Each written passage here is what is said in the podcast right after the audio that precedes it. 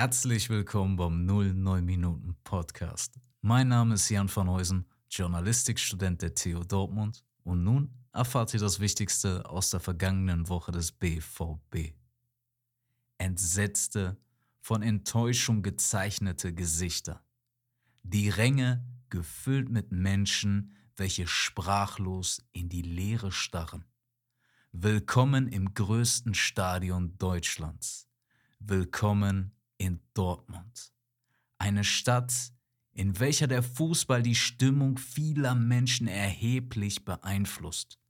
Sie tangiert diese so stark, dass Ergebnisse des BVB darüber entscheiden können, wie die darauf folgenden Stunden und Tage sich stimmungsmäßig entwickeln können. Wer das Spiel am Sonntag im Stadion oder vor dem Fernsehen mitverfolgt hatte, konnte in einige entsetzte und enttäuschte Gesichter blicken. Der Grund? Eine erneut schwache Leistung von Borussia Dortmund. Eine 2 zu 3 Heimniederlage gegen die TSG Hoffenheim.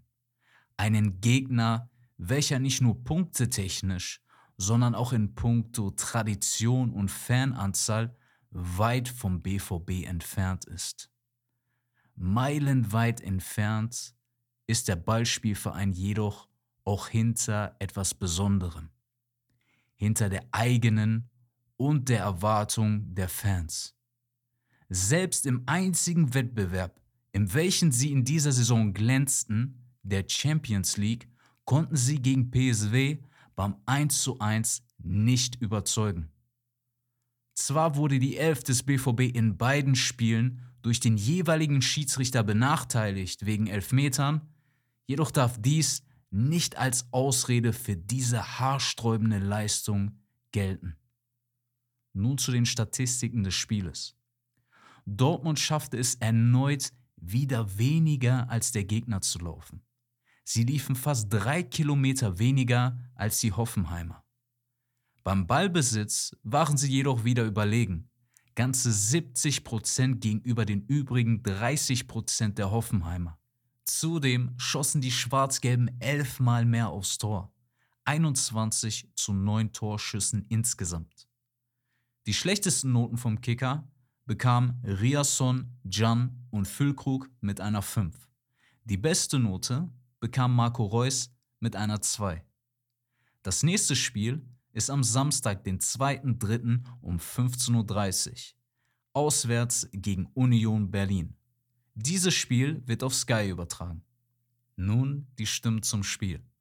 Julian Brandt sagte, das war total unnötig. Wir haben einen Gegner, der nicht aufgegeben hat, den wir aber im Griff hatten, mit unsauberen Bällen ins Leben zurückgeholt. Das war Wahnsinn teilweise. Wir haben auf den Fehler in der ersten Halbzeit eine Reaktion gezeigt, das Spiel gedreht und kontrolliert. Wir haben Hoffenheim müde gespielt und ihnen auch irgendwie die Lust am Fußballspielen genommen. In der zweiten Halbzeit stellen wir die individuellen Fehler nicht ab, sondern verdoppeln oder verdreifachen sie und haben eine sehr schwache Entscheidungsfindung, wann wir Fußball spielen wollen und wann wir vielleicht auf den zweiten Ball gehen wollen. Das nervt mich am meisten. Die Niederlage ärgert mich nur. Das ist schwer zu akzeptieren. Der Trainer des BVB, Eden Terzic, sagte, wir sind extrem nervös ins Spiel gestartet. Nachdem wir das frühe Gegentor verdauen mussten, haben wir eine sehr gute Reaktion gezeigt. Sehr viele Dinge, sowohl im Ballbesitz als auch in der Restverteidigung, sehr gut gemacht. In der zweiten Halbzeit haben wir wieder extrem unsauber angefangen, den Gegner komplett eingeladen, wieder ins Spiel zu kommen. Wir konnten das Spiel erst spät wieder so gestalten, dass wir Torchancen kreieren konnten. Es war komplett unsere eigene Schuld, den Gegner wieder ins Spiel kommen zu lassen. Nun zu den News. Laut den Ruhrnachrichten kommt eine Entlassung von Trainer Edin Terzic derzeit nicht in Frage. Sollte sich jedoch der negative Trend gegen Union Berlin und Bremen fortsetzen und das Mindestziel, die Qualifikation für die Champions League gefährdet sein, wären die Bosse zum Handeln gezwungen. Es wird vermutet, dass in so einem Fall die wahrscheinlichste Lösung für einen Ersatz Terzic das Duo Nuri Schein und Sven Bender wäre, zumindest temporär bis zum Sommer. Auch Transferexperte Fabrizio Romano berichtet, dass der BVB trotz schlechter Ergebnisse nicht darüber nachdenkt, Terzic zu entlassen. Jedoch wäre der Sommer für den Verein eine konkrete Möglichkeit, über Terzic und einem Nachfolger nachzudenken.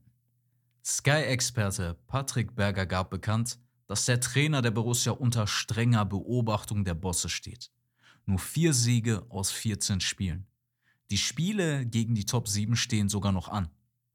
Für die Verantwortlichen des BVB ist das Erreichen der Champions League von immenser Bedeutung.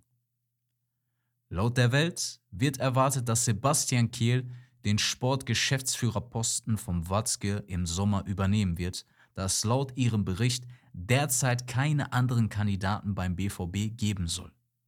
Jedoch würde dies die Notwendigkeit eines neuen Sportdirektors schaffen, wobei Markus Krösche von Eintracht Frankfurt trotz der aufgekommenen Gerüchte keine Rolle spielen soll.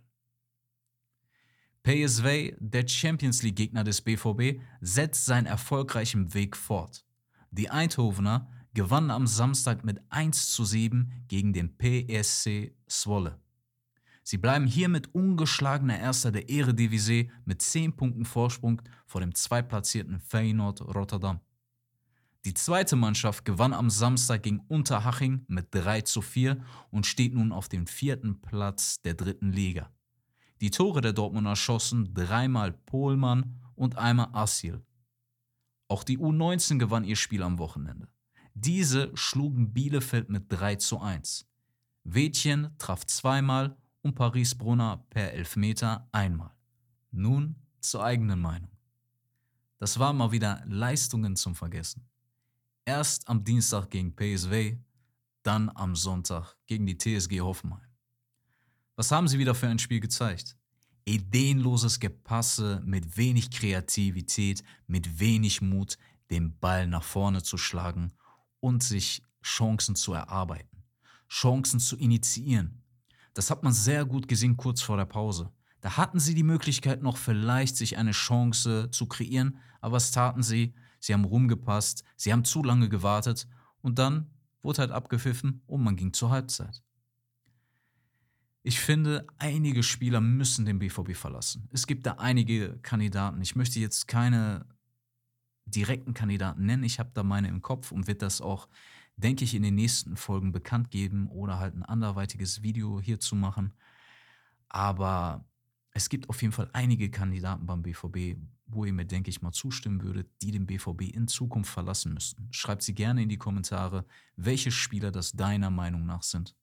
Auch bezüglich Trainer Edin Terzic kann ich mir nicht vorstellen, dass er noch wirklich viel Spielraum bei den Bossen hat. Sie sehen, die Champions League ist gefährdet. Sie sehen, Borussia Dortmund spielt einen schlechten Fußball. Und ich kann mir vorstellen, dass sie zwar noch alles Nötige dafür tun werden, dass Terzic nicht entlassen wird. Aber wenn er zum Beispiel aus den nächsten beiden Spielen gegen Union und Bremen nicht mindestens vier Punkte holt, kann ich mir nicht vorstellen, dass er dann nicht entlassen wird. Und was ich mir aber dann vorstellen kann, ist das, was die Ruhrnachrichten geschrieben hat, dass dann Shahin und Bender für ihn übernehmen werden. Ich denke, erstmal temporär bis zum Ende der Saison und wenn sie sich gut machen, dann auch über einen längeren Zeitraum. Ich denke, das ist auch der große Plan des BVB diese Saison noch bestmöglich zu beenden, am besten mit Trainer Edin Terzic, um diesen dann auf eine andere Position zu installieren, weil man ihn unbedingt nicht entlassen möchte und dann vielleicht mit Sven Bender und Nuri Schein etwas Neues anfangen oder einen neuen Trainer suchen. Ich danke für eure Aufmerksamkeit. Bis zur nächsten Woche. Schatz, ich bin neu verliebt. Was? Da drüben. Das ist er. Aber das ist ein Auto. Ja, Mit ihm habe ich alles richtig gemacht. Wunschauto einfach kaufen, verkaufen oder leasen. Bei Autoscout24. Alles richtig gemacht. Wie baut man eine harmonische Beziehung zu seinem Hund auf? Puh, gar nicht so leicht. Und deshalb frage ich nach, wie es anderen Hundeeltern gelingt, beziehungsweise wie die daran arbeiten. Bei Iswas Dog reden wir dann drüber. Alle 14 Tage neu mit mir, Malte Asmus und unserer Expertin für eine harmonische Mensch-Hund-Beziehung, Melanie Lippisch. Iswas Dog mit Malte Asmus. Überall, wo es Podcasts gibt.